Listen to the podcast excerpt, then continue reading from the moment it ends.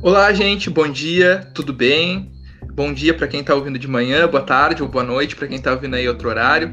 Está começando mais uma aula de história, hoje com um tema muito especial e também com uma convidada muito especial. O tema de hoje vai ser evolução da humanidade. Tá? Nós vamos abordar um pouquinho da perspectiva biológica, obviamente, por isso, inclusive, a nossa convidada de hoje é da área, mas, claro, sempre tendo como alvo a história. Então a gente vai tentar fazer uma conexão aí, uma interdisciplinaridade entre história e biologia. Bom, a nossa convidada de hoje, ela é a Luana Yelsen, ela é da área da biologia, ela é cientista, né, pesquisadora, é mestranda e doutoranda, na verdade, terminando agora o doutorado também nesta área, vai poder falar um pouco com a gente. Eu já insiro ela, eu só queria introduzir, falar um pouquinho sobre o tema, gente, porque assim, nós havíamos já comentado a respeito do que é história, dos significados, e agora a gente vai entender um pouquinho sobre essa origem da humanidade. Bom, vocês lembram que história é toda a narrativa do passado, desde o surgimento da humanidade até o presente. Então, tudo que aconteceu, as guerras, tudo, guerras, reis, conquistas, impérios, nações, tudo é história. E nós começamos nessas primeiras aulas de história do primeiro ano ou do sexto ano, nós começamos justamente nos primeiros passos da humanidade. Bom, aí eu queria deixar claro para vocês que a nossa narrativa hoje, a nossa pesquisa hoje, ela não é em termos mais religiosos, então a gente não vai abordar tanto o criacionismo, vamos deixar de lado a perspectiva mais mítica, vamos dizer assim, mais de lenda. Nós vamos abordar um pouco mais sobre o que a ciência fala da evolução. Porque afinal, vocês têm que lembrar, a história, assim como qualquer ciência, ela se ampara em evidências, em fontes reais desse passado. E para fazer isso, nós temos que justamente ver o que de real nós encontramos nesse passado. A gente vai falar um pouquinho sobre isso, sobre esses primeiros achados, sobre o que, que são fósseis, o que, que são esses primeiros resquícios. Mas, para começar, eu queria então inserir a nossa convidada, a Luana, dar uma boa noite para ela, um bom dia, enfim, e perguntar já, deixar ela apresentar e deixar para ela responder já a primeira pergunta. Luana, diz pra gente aí, pra gente entender um pouco melhor, o que, que significa a palavra evolução para ti? Uh, boa noite para todo mundo, ou bom dia, como o Felipe falou. Estou muito feliz de estar aqui. Uh, então, sobre a palavra evolução, evolução nada mais é do que mudança. E a gente tem uma tendência de pensar que evolução é sempre visualmente mais agradável, né? Mais ah, enfim, mais evoluído, mas essa não é necessariamente a questão. evolução é uma questão de mudar ao longo do tempo uma população. Não, e as pessoas têm muito essa confusão, né, Lona? Algumas palavras elas vão perdendo um pouco o significado. Eu lembro de um exemplo que eu tinha já visto em alguns documentários e livros, que é, por exemplo, assim, ah, não, evolução é a sobrevivência do mais forte, né? É uma é. ideia muito equivocada. Aí eu lembro de um exemplo que eu tinha visto no documentário, acho que era, e aí falava, bom, mas e os dinossauros? Na sua época, Exato. eles eram né, répteis gigantescos, né? Tu tinha répteis aí de 6, 7 metros de altura, gigantes, não sei se tanto, né? Mas estou exagerando, mas enfim, gigantes, né? Toneladas. E quem sobreviveu ao meteoro que caiu na Terra, todo aquele evento de extinção em massa, foram justamente os mamíferos, foram justamente as aves, uhum. outros que eram muito menores e muito menos fortes, né? Sim, e inclusive uh, os mamíferos só puderam evoluir porque realmente no evento que levou à extinção dos dinossauros, os mamíferos que existiam eram organismos muito pequenos. E, e por causa dessa característica de serem pequenos, uh, não demandarem tanto recurso energético, que eles conseguiram sobreviver e a partir daí dá origem a todos os mamíferos que a gente conhece hoje, que daí sim tem muitos mamíferos que são grandes, fortes e tudo mais.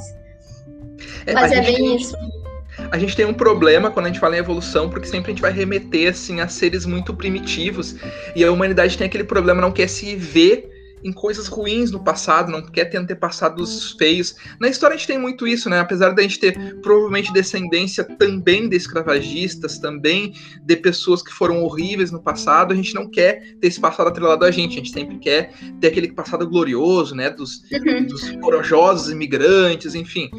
E eu vejo muito isso na evolução. Quando a gente vai tratar da evolução, a gente fala, bom, nossos ancestrais, a gente vem dos primeiros mamíferos lá, né, que se assemelhavam lá a ratinhos ou a outros seres desse sentido, e a gente vai chegando aos primatas, que seriam parecidos com macacos, a gente vê que a humanidade viu com muita desconfiança essa possibilidade, né? uhum. né? E, e, até eu lembro que uma, uma coisa que o Darwin, ele sofria muito era a acusação, não, ele tá falando que a gente veio do macaco. Vocês podem esclarecer Sim. isso pra gente? A gente veio do macaco? É, na verdade não. Isso é uma confusão que muitas pessoas fazem, né? Inclusive tem gente que pergunta ah, se a gente evoluiu do macaco, então por que, que ainda existe macaco? Mas isso é uma confusão bastante errada. Na verdade, a gente não veio dos macacos, a gente teve um ancestral comum. Então, há muitos anos atrás, tinha um primata que tinha algumas características parecidas com o macaco, outras nem tanto. E aí, esse ancestral comum uh, se dividiu uh, ao longo de diferentes ecossistemas. E algumas características foram sendo favorecidas em cada ecossistema. Então, por exemplo, a gente veio de uma linhagem de primatas que acabou sendo favorecido o andar mais ereto, ereto enquanto outros macacos não mas a gente não tem uma descendência direta dos macacos, a gente tem um ancestral comum anterior. É como a gente pensar que uh, a gente evoluiu dos nossos pais. A gente não é uma evolução dos nossos pais, os nossos pais nos geraram, mas eles não deixaram de existir a partir disso. Né? Sim, eu lembro até de uma imagem que confunde muito a gurizada e infelizmente ainda é utilizada na mídia, em vários espaços, que é um macaquinho, que daí na outra imagem um macaquinho menos arqueado, que daí depois é uma espécie uhum. de Homo, eu acho que Homo habilis, depois Homo erectus, e aí é Homo sapiens, que, é, que somos, seríamos nós, né? Não sei se todo mundo aí que tá ouvindo tem a clareza, que é essa evolução como se fosse assim, né? Como se fosse um macaco virando gente. Uhum. E aí, na verdade, como se fosse... Falou... Desculpa, mas é como se fosse linear, né? Na verdade, ela não é linear, ela tem vários braços. Cada macaquinho ou cada primata vai gerar um organismo totalmente diferente num galho diferente da árvore. Ela não é linear. Exatamente. Eu, eu, gosto de falar, por exemplo, dar um exemplo de que a gente tem a, essa mais recente que é do Homo erectus e Homo neandertal, né? E aí tem a confusão, não, mas o neandertal era nosso antepassado, não. Não, na verdade, eles conviveram conosco, né? A nossa origem uhum. que ela é a mesma. A gente uhum. veio provavelmente de uma espécie anterior que seria a mesma, né? Então, uhum. isso mesma coisa acontece. Na verdade, o que acontece, tu, tu me corrige sempre se eu estiver errado, falar alguma coisa besteira, tá, Luana? Luana é nossa especialista de hoje. Uhum. É, na verdade, o que nós temos lá no passado é uma separação, né? É um indivíduo original Sim. que ele que vai gerar é, esses indivíduos todos. É, tem até uma comparação que eu acho interessante que o macaco, o chimpanzé, melhor dizendo, que é o mais próximo, seria uma espécie de primo nosso se a gente fosse considerar um ramo familiar, né? Isso. Da, da, que a gente tem a origem, que seria a mesma, que seria um vô lá atrás, um vô, que é esse ancestral primitivo, e aí a gente é primo, na verdade, né? A gente está aqui distante nessa cadeia, né? Mais ou menos isso, Ana? Isso, mais ou menos isso. Tem outro exemplo que a gente pode pensar, que é a questão, fazer um paralelo com a, o surgimento das línguas.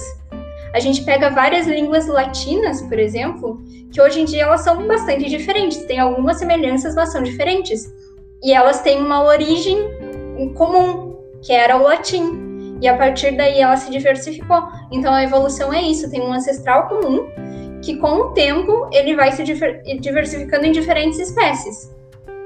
E Luana, assim, para falar um pouco sobre como, por que que essa evolução acontece, eu acho que é interessante falar aqui que o meio ambiente é muito importante, né? Hoje a gente vê uhum. muitas mudanças ambientais, a gente debate aí aquecimento global, mudanças espaciais que a gente pode estar provocando na natureza.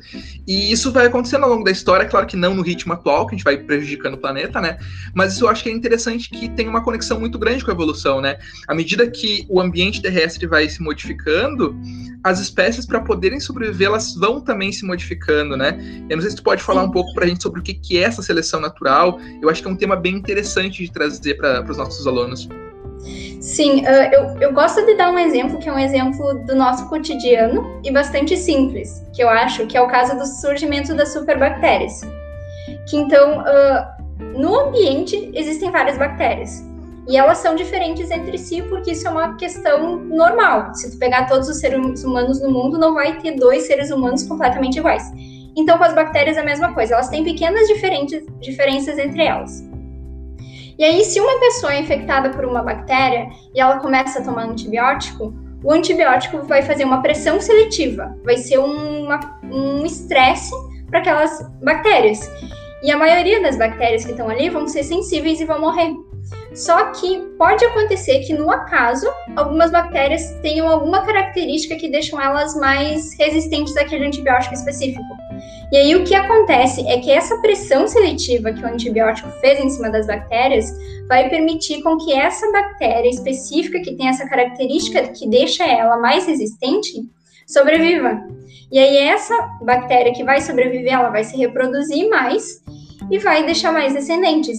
Então, se tu olhar a população final da bactéria depois de ter passado por um estresse ambiental, ela vai ser diferente da população inicial. Então, isso é o processo evolutivo. E aí, isso se aplica em qualquer questão ambiental. Se tu pegar uh, uma mudança brusca no ambiente, uh, que pode ser, por exemplo, aquecimento global ou um resfriamento uh, da temperatura muito acentuado, no caso do resfriamento, se tu tiver uma população de, por exemplo, ursos, e tiver algum urso ali no meio com uma pelagem mais grossa que tenha mais capacidade de resistir àquele frio, ele vai sobreviver melhor do que os demais. Só que isso é uma coisa muito dinâmica, essa questão de qual é a característica boa. Então, nesse caso do resfriamento, por exemplo, um urso com uma pelagem mais grossa teria vantagem.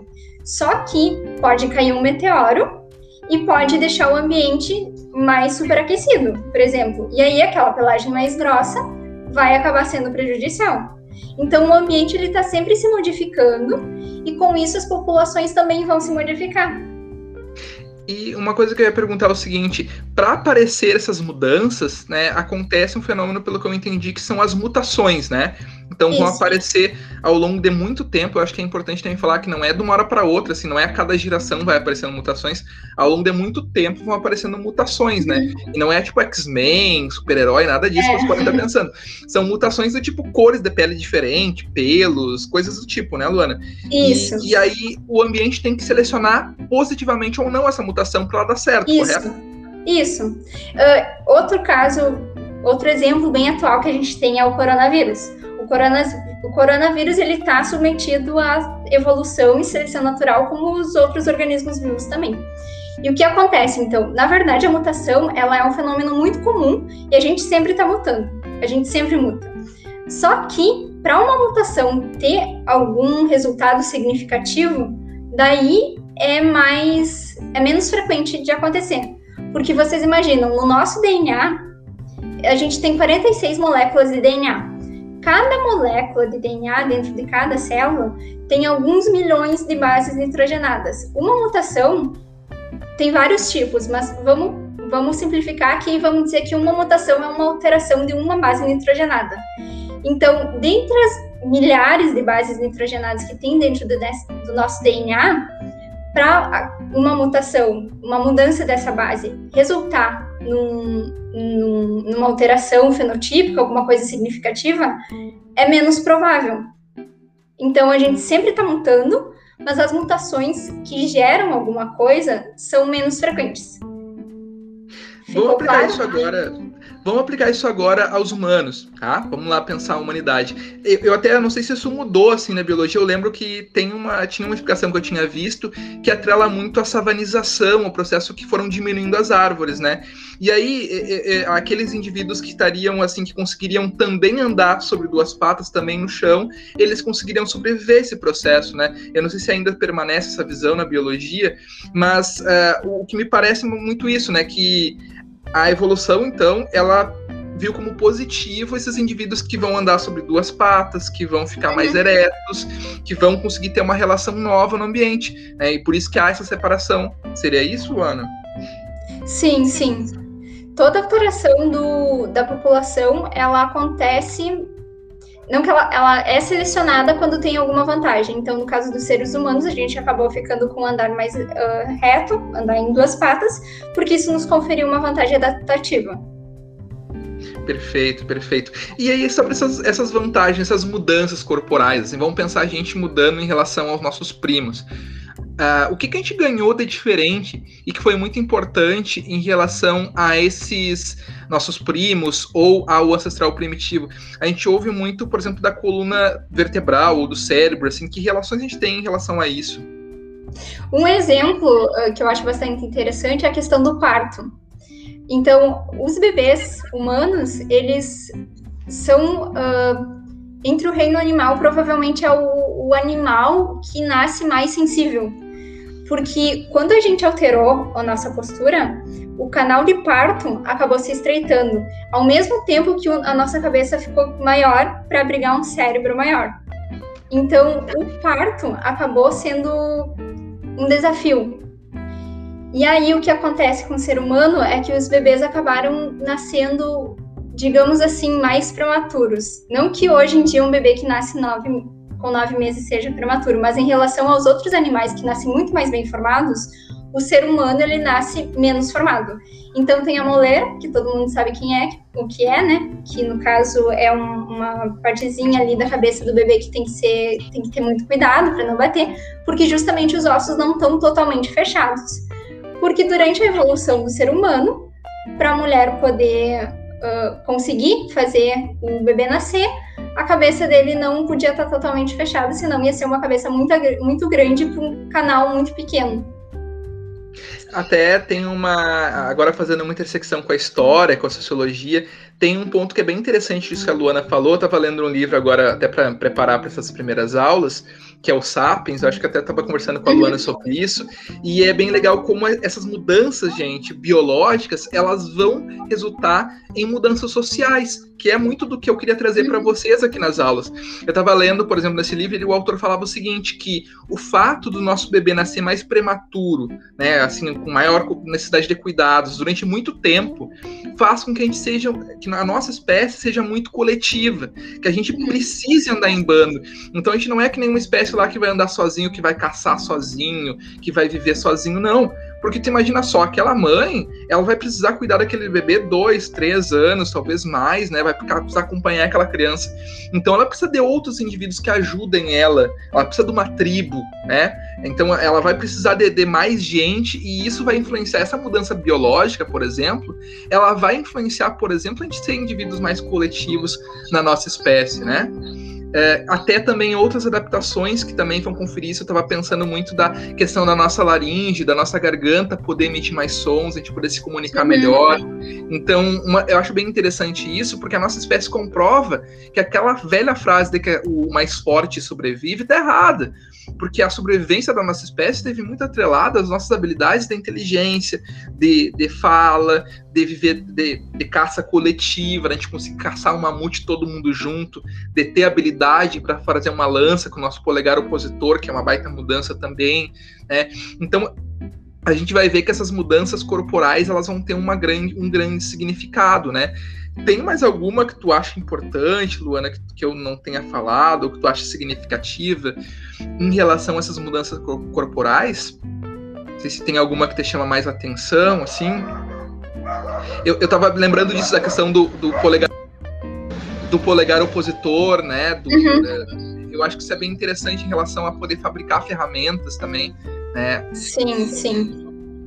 E, e, uma coisa que eu ia te perguntar. Luana, é, assim que sempre surge a, a pergunta assim dos alunos, tá, mas a gente está evoluído para Homo sapiens, e por que, que existem tantas pessoas diferentes? Nós temos espécies diferentes a partir dessa evolução? Dá para dizer assim que os negros, os brancos, os caucasianos são espécies diferentes da Homo sapiens? Não, não, não, não. Uh, na verdade, o conceito de espécie é bastante complexo, tá? E existem uh, diferentes um, abordagens mesmo para se falar em espécie. Mas o mais aceito e mais difundido para o que seria uma espécie é a, a capacidade de se reproduzir e deixar descendentes férteis. Então, não tem um ser humano que não consiga reproduzir com outro ser humano. Inclusive, uh, a questão de negros teve teve no século passado teve toda uma polêmica em relação à eugenia e tudo mais, né? Que tinha uh, um discurso que era meio pseudocientífico, que as pessoas tentavam defender que negros seriam uma espécie inferior e tudo mais. Mas a gente sabe hoje em dia que esse discurso é totalmente equivocado. É, eu lembro do, muito de uma cena pra cruzada que gosta de filme, de uma cena do Django, né? Pro Django Livre, que é o, o cara racistão lá, tentando falar, não, mas os negros têm uma covinha no cérebro lá que mostra que eles são menos evoluídos. E eu tava lembrando desse filme, e, e é muito disso que a Luana tá falando, assim, lá no passado, esses racistas tentavam usar a ciência para mostrar, não, mas tem essa característica diferente, só que nada disso confere, né? Todas as espécies, a gente tem diferenças mais fenópticas, né? E não, uhum. assim, é, de ser uma outra espécie, né? Numa, não quero é, pegar e comparar ninguém a cachorro, mas é que nem, por exemplo, querer falar que um labrador tipo caramelo ou um labrador preto são espécies diferentes porque tem uma cor diferente, né? Tipo, não, não existe espécie diferente ali, né? É, mas só sobre isso também, Luana, tentando retomar as espécies diferentes que a gente poderia falar são os nossos antepassados, né? Se a gente fosse considerar. Sim, sim. Aí seria tipo, a gente teve outras espécies do gênero Homo que não existem mais. Seria Neandertais, sim. Erectus, né? Sim, é o próprio Neandertal, que inclusive, na verdade, a gente tem traços de DNA Neandertal no nosso DNA, porque houveram cruzas, mas isso foi há muito tempo. E daí sim era outra, outra espécie. Tá, e como é que a gente sabe que teve essas caras aí, que teve esse Neandertal, que teve Erectus? Como é que a gente sabe disso? Ah, é muito trabalho uh, com questão de fósseis, né? É muita pesquisa em cima disso. Uh, eu não sou da área, então eu não sei dar muitos detalhes. Mas é basicamente escavações e registro fóssil as, as pessoas lá elas foram desenterrando, né, e foram encontrando então esses ossos desses antepassados. Isso. E aí dá para perceber que eles têm uma característica assim física muito diferente da nossa, Isso. né? Isso. E tem aquele lance da. Eu, eu não sei se eu vou falar bobagem, mas também tem uma medição de carbono que também demonstra o Sim. período que foi, né? Isso, que depende de, de quanto o carbono decai, porque uh, elementos químicos eles têm diferentes. Uh, uh, elétrons e aí eles vão decaindo ao longo do tempo, né? E aí, dependendo como, tipo assim, o carbono 14 ele vai ter um tempo de meia-vida, ou seja, um tempo que demora para ele decair para carbono 12, que é o carbono mais comum que a gente tem.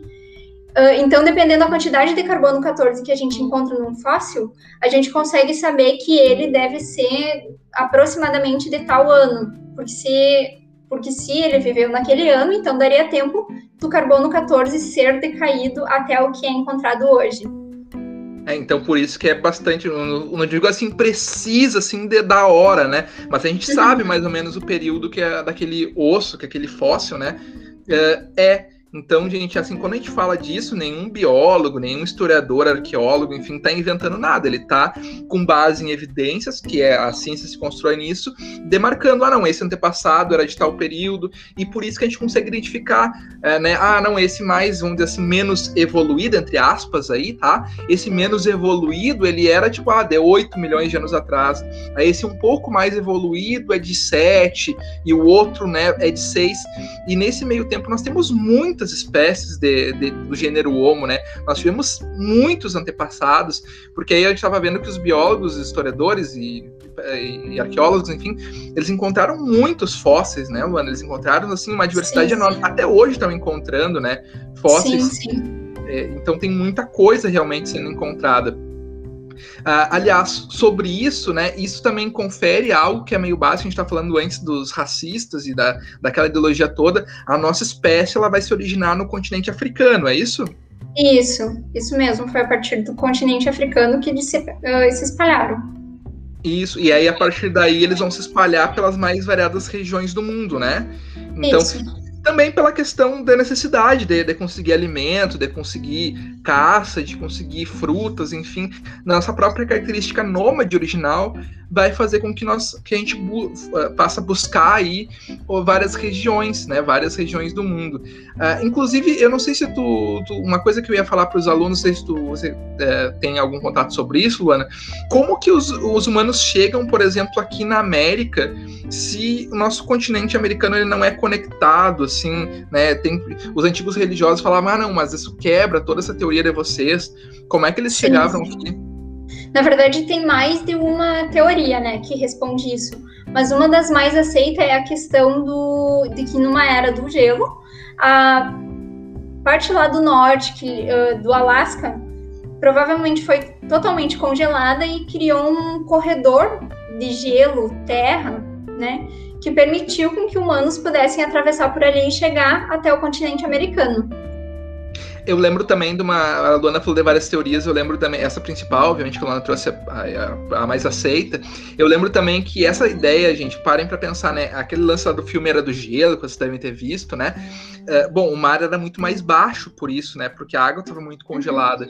E isso fa fazia com que na época tivessem muitas ilhas e terras que hoje estão cobertas por mar, né? E que uh, a, o Pacífico, né? A região do Pacífico tivessem muitas ilhas, né? Muitas formas. Aí tem também também ideias, teorias de que daqui a pouco por canoas, por navegações, eles pudessem ter chega, chegado até Sim. aqui a, a, América, né? Inclusive tem um antepassado nosso que, é, por sorte, não foi queimado naquele incêndio terrível do Museu Nacional, que traz um pouco dessa tese, né, Luana, é, da Luzia. Tu, não sei se tu pode falar um pouquinho sobre ela, apresentar para a gente a Dona Luzia. Uh, na verdade, isso não é a minha área, eu não me sinto não, mas tudo bem a, a Luzia, ela é, ela foi quase queimada, né, gente? Ela teve um incêndio agora no Museu Nacional, mas ela, ela, é, ela é um fóssil aqui do Brasil e que demonstra todo esse processo migratório que a Luana falou pra gente, que eu complementei um pouco agora também, que fala mais ou menos desses povoadores originários e que ajuda a mostrar pra gente justamente assim, ó, das nossas origens, né, de como a gente, em que época nós viemos para cá e tudo mais, né? Mas assim, ó, nos encaminhando para o final aqui já da nossa, da nossa audioaula, né? E, eu queria perguntar para Luana assim, uh, se ela tem mais alguma contribuição para falar, alguma mensagem final.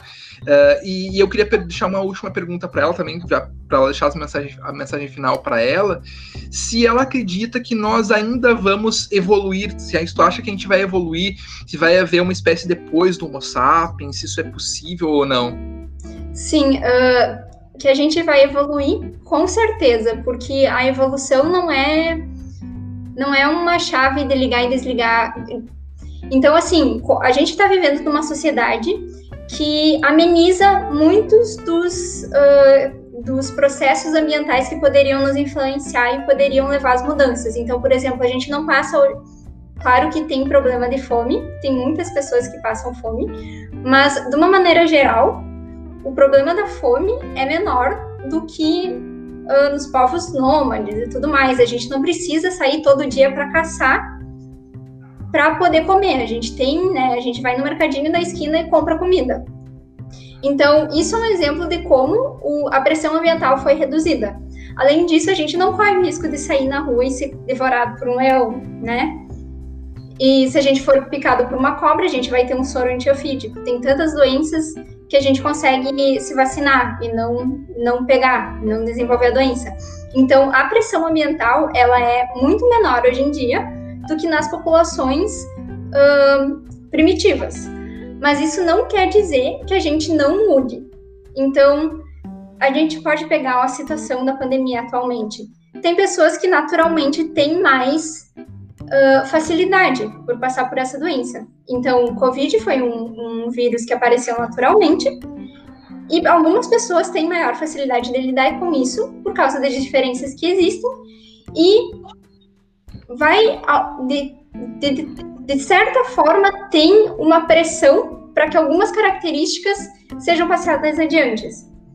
Então, embora seja muito reduzido a pressão, a gente sempre vai estar tá mutando e a gente sempre vai estar, tá, de alguma forma, sendo exposto à seleção natural. Uh, e sobre o recado.